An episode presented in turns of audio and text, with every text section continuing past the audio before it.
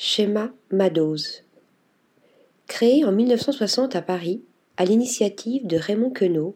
l'Oulipo, ouvroir de littérature potentielle, se donnait pour mission de découvrir de nouvelles potentialités du langage et de moderniser la langue à travers des jeux d'écriture. Né deux ans plus tôt, Schéma Madoz n'aurait pu faire partie de l'aventure. Situé aux confins du surréalisme et de l'absurde, et usant de tous les procédés rhétoriques, de l'allégorie à la métonymie, en passant par l'accumulation, l'hypalage ou la concaténation,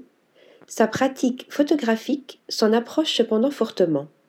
détournant les objets de leur sens premier, les associant à d'autres par leur sens figuré ou second, pour en révéler le sens caché, ces mariages insolites ou détournements d'objets mis en scène avant d'être photographiés apparaissent en effet comme des ouvroirs d'images et de significations potentielles. Aiguilles à coudre coincées dans les sillons d'une empreinte digitale,